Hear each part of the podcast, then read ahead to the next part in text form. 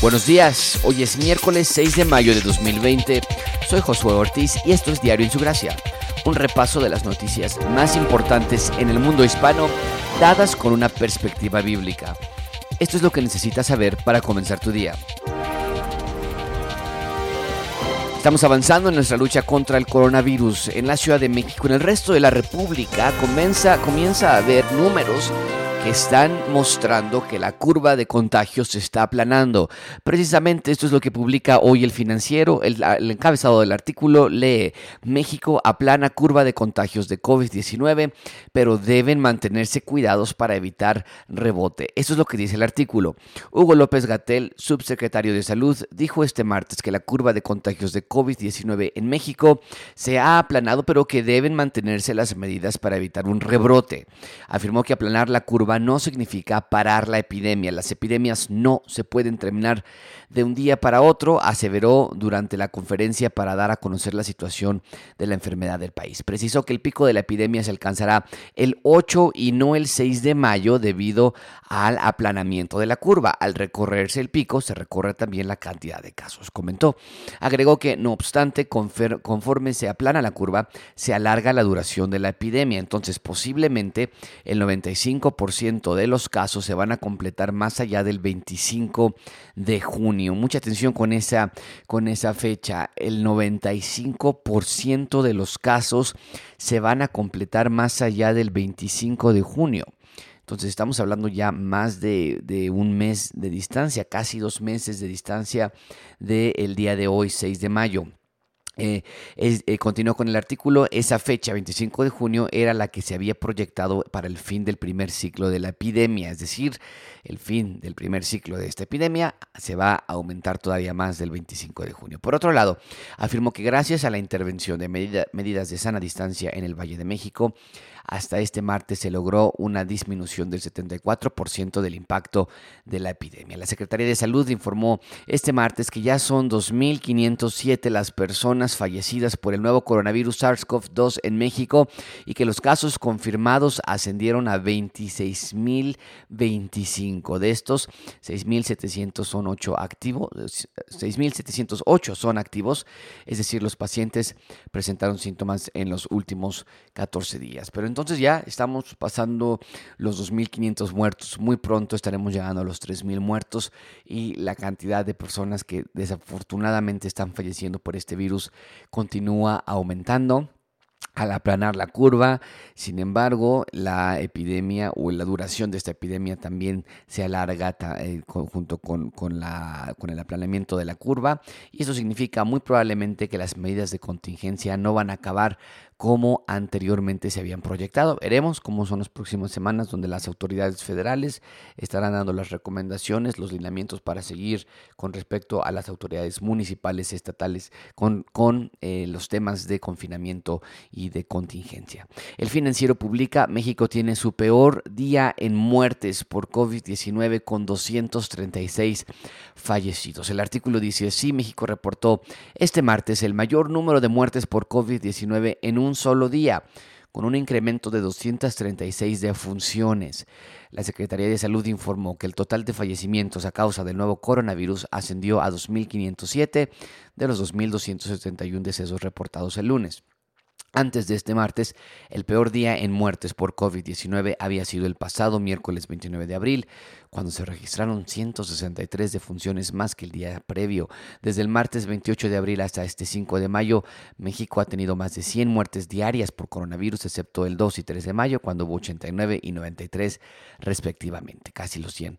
México ha registrado muertes por COVID-19 de forma continua desde el 20 de marzo, cuando por primera vez en el reporte técnico diario se incluyeron dos fallecimientos debido a la enfermedad declarada como pandemia. Hugo López Gatel, subsecretario de Salud, estimó el lunes que el COVID-19 dejará cerca de 6.000 defunciones en el país. Una entrevista que le hicieron eh, la agencia de, noticias Reuters eh, le hizo al, precisamente al subsecretario de Salud eh, una muy buena entrevista y es una entrevista exclusiva, está en la página Reuters, la pueden ustedes leer. Algunas preguntas que le hicieron, dice exclusiva, este es el encabezado del artículo, exclusiva, luz al final del túnel. México asegura que va ganando la batalla contra el coronavirus, que esto es es un, es una, es un encabezado que se esperaría, en mi opinión, tal vez bajo diferentes circunstancias, no en el pico más alto de la, de la epidemia. Eh, otros países, España, Italia, Inglaterra comienzan a hablar acerca de este fin de la luz al de la luz de, eh, al, final, al final del túnel. Se comienza ya a hablar de la salida del confinamiento. No lo hicieron en el momento del repunte, o bueno, ni siquiera hemos llegado al punto más alto, que si ahora se movió la fecha al 8 de mayo. Eh, no se hizo de esa manera en esos países. En México, bueno, ya se comienza a tener esta, este canto de victoria anticipada, porque lo mencionan muy claramente. No vamos a cantar victoria todavía, tenemos que cuidarnos mucho, pero, pero ya planamos la curva, así lo han dicho ya las autoridades de salubridad, y en esta entrevista dice que han ganado. Así contestó el, el presidente, el, subsecretario de Salud, perdón, Hugo López Gatel. El artículo lee, de esta manera, es una entrevista. Aseguró el subsecretario de Salud, Hugo López Gatel, que no debe, que no, de, que de no haberse tomado a tiempo las medidas de distanciamiento social, la curva sería más pronunciada y estarían en riesgo la mayoría de los 126 millones de mexicanos, pese a que el número de infectados y fallecidos se ha venido duplicando en las últimas semanas. Vamos ganando, afirmó el médico, la cara más visible de la lucha contra el coronavirus en el país, en una entrevista con Reuters la noche del lunes en Palacio Nacional, la sede del Poder Ejecutivo en la Ciudad de México. Los números son alentadores, tenemos todavía una muy amplia capacidad de respuesta, destacó al asegurar que las medidas adoptadas permitieron cambiar el rumbo de la epidemia y tener efectos muy positivos que han llevado a la reducción de la velocidad de transmisión y de los contagios. Esta, esta parte de la información es interesante es para seguir investigando. Yo hice varias llamadas telefónicas a varios hospitales de la Ciudad de México donde todos me decían que ya no había lugar, no están recibiendo, no nada más a pacientes de COVID-19, no estaban recibiendo a pacientes con problemas respiratorios, punto. ¿no? Tal vez tú puedes llegar con algún tipo de enfermedad de asma, o, pero en cuanto al sistema de salud de tres o cuatro hospitales a los que yo llamé por teléfono, decían ellos con enfermedades respiratorias o con afecciones respiratorias no estamos recibiendo a más personas. Me decían los, los que me contestaron el teléfono, las personas que me daban informes, me decían el hospital está saturado. Esto también se, se, liga a los hospitales que están, no, que están recibiendo a personas, pero que no tienen los elementos necesarios para luchar contra esto, como los ventiladores, los famosos ventiladores, y que apenas ayer llegaron de Estados Unidos 200, más de 200 ventiladores que se compraron. Pero bueno, el punto es que, ah, de acuerdo a la información oficial, vamos a llamarlo así, el subsecretario aquí dando esta entrevista a Reuters, él explica que hay una muy amplia, muy interesante ese adverbio, muy amplia, o sea, no, hay problema, capacidad de respuesta. Además, dice el, el subsecretario, además del distanciamiento social, el gobierno llamó a los ciudadanos a mantenerse en casa.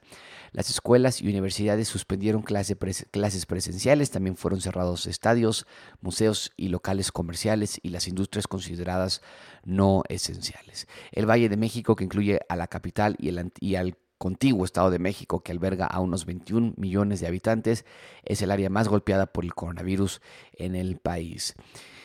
Dice, eh, no es lógico pensar que mientras haya una epidemia de enfermedad infecciosa en el resto del mundo, cada país va a estar a salvo de reinfectarse, aseguró el funcionario de 51 años, quien participó en el equipo que combatió la pandemia de, de la gripe AH1N1 en 2009.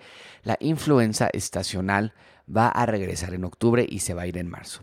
Definitivamente esto va a pasar. Lo que no sabemos y es probable es que junto con la influenza pudiera venir la segunda gran oleada de COVID-19, anticipó. Y esa es una clase de información que nos tiene, que nos tiene a, expectativas, ¿no? O sea, tanto se está haciendo por el confinamiento, tanto se está haciendo por vencer a este, a este virus y se está ya o se planea o se espera o se anticipa una gran oleada, como así cito textualmente al subsecretario, una gran oleada en, de nuevo, un rebrote en los siguientes meses. Es por eso que, cambiando de tema, bueno, siguen en el mismo tema del coronavirus, pero sí, yendo a nuestro segundo punto de, esta, este episodio, eh, es por eso que se está actuando de manera increíblemente rápida. Esto es una carrera, es una carrera contra el tiempo de manera internacional por buscar la solución a este problema. Y déjame darte tres diferentes países que están buscando tres diferentes soluciones. Milenio publica hoy que Israel ha creado un anticuerpo contra el COVID-19. Así lo escucharon bien, Israel. Así dice el artículo. El Instituto de Israel para Investigación de Biotecnología, dependiente del Ministerio de Defensa, anunció ayer que desarrolló ya un anticuerpo contra el nuevo coronavirus que prepara el registro de la patente y que próximamente contactará a farmacéuticas para producirlo a escala comercial. Esto es ya.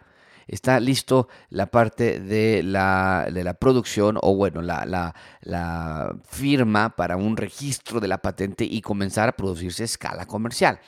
Continuó con el artículo. En un comunicado conjunto con el ejército, el Centro de Investigación asegura que el anticuerpo desarrollado ataca el virus en los enfermos y los neutraliza. De acuerdo a los investigadores del instituto, encabezados por el profesor Samuel Shapiro, la fase de desarrollo del anticuerpo ha finalizado, asegura la nota. El ministro de Defensa israelí, eh, Naftali Bennett, visitó el laboratorio del instituto en Nef al sur de Tel Aviv, donde le mostraron el anticuerpo que ataca el virus de forma monoclonal. Estoy orgulloso del eh, personal del Instituto de Biotecnología por este gran avance. Su creatividad y la mente judía llevaron a este logro asombroso, expresa el ministro en el comunicado. Las autoridades israelíes no precisaron si ya hicieron ensayos en, en humanos de la anticuerpo. Altos cargos de seguridad declararon a la emisora estatal Khan que el descubrimiento es el primero de este tipo a nivel mundial. Según el diario digital Times of Israel, en el mundo hay unos 100 equipos de investigación, busca unos 100 equipos, muy interesante ese número, 100 equipos de investigación buscando eh, la, la vacuna contra el COVID 2 eh, o el SARS-CoV-2 que ha paralizado el mundo, de los cuales una docena están en los primeros estadios, estadios de ensayos en humanos. Y bueno, ahí tenemos entonces la parte de Israel, esta nación eh, que ha encontrado, según aseguran ellos, la, el contraataque para vencer al virus de manera ya comercial, farmacéuticamente hablando, poder vender a las principales empresas farmacéuticas esta, esta, esta vacuna o este anticuerpo. Pero no es el único país que está luchando por encontrar una vacuna o su propia vacuna contra el anticuerpo. Estados Unidos ha decidido hacer esto de manera individual, solos, están buscando una, una vacuna contra el coronavirus. El periódico El País publica un artículo que el encabezado dice El Inmortal. La ciencia estadounidense organiza un gran proyecto para usar la sangre de los recuperados del coronavirus. Un grupo de investigadores públicos de Estados Unidos ha espoleado una iniciativa nacional para que los pacientes de COVID-19 que se han recuperado donen sangre para curar a otras, a otras personas, informa Nature Biotechnology. Algunos hospitales británicos y españoles están ensayando la misma técnica, pero la iniciativa estadounidense quiere hacerlo a gran escala y de forma organizada. Los promotores incluyen la Clínica Mayo, la Universidad de Washington, los John Hopkins, el Mount Sinai, el Centro Médico Einstein y otras 40 instituciones de primera línea. Los pacientes que se han recuperado de los COVID son los nuevos Ben Richards, aunque ni los magnates más poderosos pretendan encarcelarlos en esta ocasión. Bueno, haciendo ahí una referencia política. Y eso no es la única faena que les ha caído a los pacientes recuperados. Un consorcio de gigantes industriales de la japonesa Takeda a la California Microsoft se han puesto de acuerdo para desarrollar la globulina hiperinmune, un anticuerpo de élite obtenido de la mezcla de la sangre de los pacientes que han sobrevivido al coronavirus. Justo es decir, que estas industrias están desarrollando sistemas para no tener que desangrar a, las, a los Ben Richards de nuestro tiempo cómo crear vacas transgénicas con los genes inmunológicos de esas personas superdotadas y plataformas de células que hagan lo mismo y puedan cultivarse a gran escala. Son ideas sensatas y apoyadas por los informes anecdóticos, anecdóticos de los grandes hospitales chinos. No ha habido tiempo de aún hacer ensayos sistemáticos, pero la transfusión parece estar ayudando a algunos pacientes graves de COVID-19. La transfusión de sangre y entonces estas empresas están viendo cómo hacer que esta sangre sea procesada de una manera que ayude a aquellas personas que aún están enfermas. Y último país, bueno, que voy a mencionar yo, como ya me mencioné en un artículo, hay más de 100 diferentes laboratorios que están buscando la respuesta a este problema, pero el financiero publica de Holanda.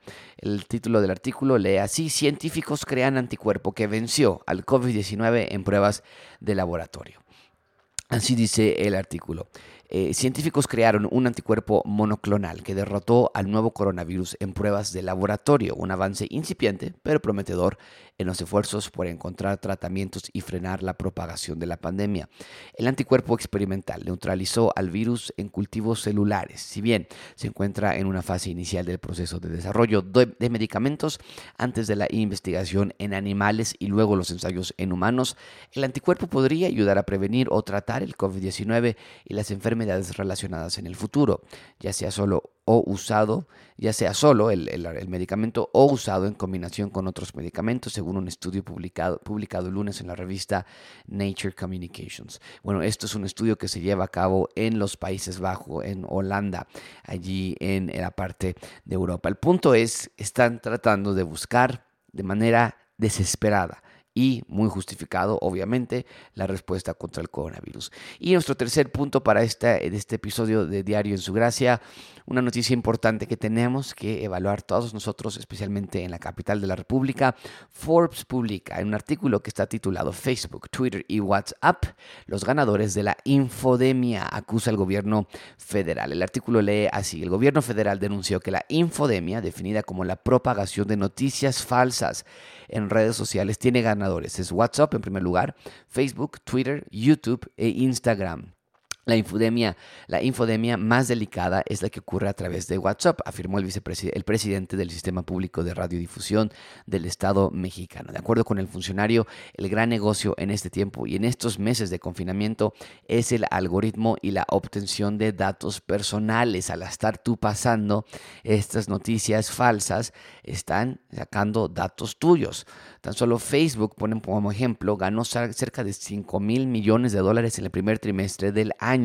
La infodemia es un fenómeno transnacional, aseguró este funcionario. Hay una diseminación de, versiones falsas e incluso versiones alteradas de videos que se truquean para dar una versión real de lo que se dice con una alta tasa de transmisión y proliferación, describió Villamil. Exhortó a la población a cortar las cadenas de transmisión de noticias falsas, aunque sean videos audios o textos compartidos con familiares. ¿A quién no nos ha llegado esta información? Se está propagando la información falsa y esto es un negocio realmente con la noticia nueva que escucharon, con el nuevo, la nueva receta para cómo vencer al coronavirus o lo que está a punto de pasar mañana, que van a aventar al aire el virus para que se mueran muchas personas, que me llegó una noticia que alguien que trabaja en algún hospital y todas estas cosas, cosas son cadenas falsas para propagar información falsa y después hacer dinero también de esta propagación. ¿Cómo podemos cerrar estos tres diferentes temas que leímos hoy en los encabezados a través de los periódicos más importantes del habla hispana? Déjame yo te dejo, eh, déjame dejarte con un salmo, el Salmo 31, versículo 13. Permíteme leértelo y, y dejarte con este pensamiento para que tú medites en esta realidad. Dice así el Salmo 31, versículo 13, porque oigo la calumnia de muchos el miedo me asalta por todas partes, mientras consultan juntos contra mí e idean quitarme la vida. Mas yo en ti confío, oh Jehová. Digo, tú eres mi Dios. En tu mano están mis tiempos. Líbrame de la mano de mis enemigos y de mis perseguidores. Haz resplandecer tu rostro sobre tu siervo. Sálvame por tu misericordia. En tu mano están mis tiempos. Yo en ti confío, oh Jehová. Creo que no tenemos que agregar mucho al respecto. Que nuestros tiempos estén en las manos de Dios, eso lo sabemos. Que confiamos en Jehová, eso lo debemos hacer. Y mientras el mundo está desesperado por encontrar una vacuna, nosotros ya tenemos la respuesta a este mal. Que el que cree en Señor Jesucristo, el que cree en el yo soy la resurrección y la vida, aunque esté muerto, vivirá. Y esa es nuestra vacuna, una vacuna que se pueda comparar. Estados Unidos, Holanda, Israel, continúen con sus esfuerzos para preservar la vida terrenal y háganlo por favor y seremos nosotros los, los, los participantes en vacunarnos también. Pero nuestra esperanza no está en esa vacuna. Nuestra esperanza está en el Dios de Israel. Muchas gracias, es todo por hoy. Nos vemos mañana en nuestro siguiente episodio de Diario en su Gracia.